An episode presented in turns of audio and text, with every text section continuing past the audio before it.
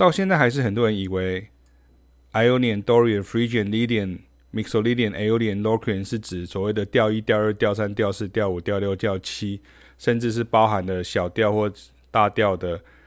调一、调二、调三、调四、调五、调六、调七。错错错错错！这样子永远都会卡在一个坎，然后就过不去了。正确的理解是这样：Ionian 等于就是调性音乐中的大调音阶，Dorian 就是等于跟同主音大调音阶差在降三与降七，Phrygian 就是等于跟同主音大调音阶差在降二、降三、降六、降七，Lydian 就是跟同主音大调音阶差在升四，Mixolydian 就是跟同主音大调音阶差在降七，Aeolian 就是跟同主音大调音阶差在降三、降六、降七。，Locrian 就是跟同主音大调音阶差在降二、降三、降五、降六、降七。然后呢，这样就可以乐理考一百分了吗？当然不是，是要开始活用啊，开始知道曲子。开始学习哪些和弦或段落会有这种声音，命名原则一误会，后面就全错了。这就是启斌老师跟凯凯老师总是要不厌其烦的一直讲、一直讲正本清源的原因，而且还会有很多古典音乐人转不过来或自以为会了。然后还有不少吉他老师跟贝斯老师是把调式音阶名称当作指法技法来用。譬如，同样 F Dorian 就是降一大调的指法，这就是为何在台湾常会说 Dorian 是调二的缘故。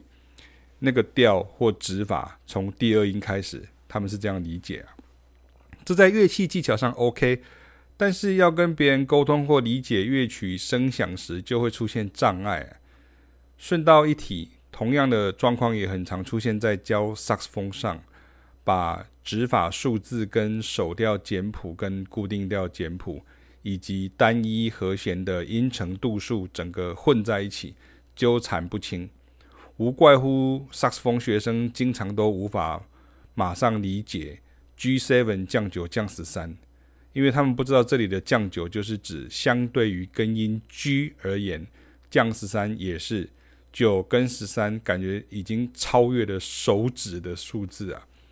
也无怪乎吉他手跟萨克斯风手学生们经常会觉得老师讲的好像是天书高深的理论，但其实是谁害的？不是你，不是我，而是误解害的。我在旋律篇中也有篇章介绍，但有人觉得我很啰嗦哦，哈哈。而如果你想说，那就干脆将错就错吧，反正没人在乎之类的。那就好像你坚持想穿着衣服洗澡一样，你当然可以这样做，但你永远都洗不干净喽。看文章要想想，学音乐当然也要想想啊，不要永远膝盖式反应。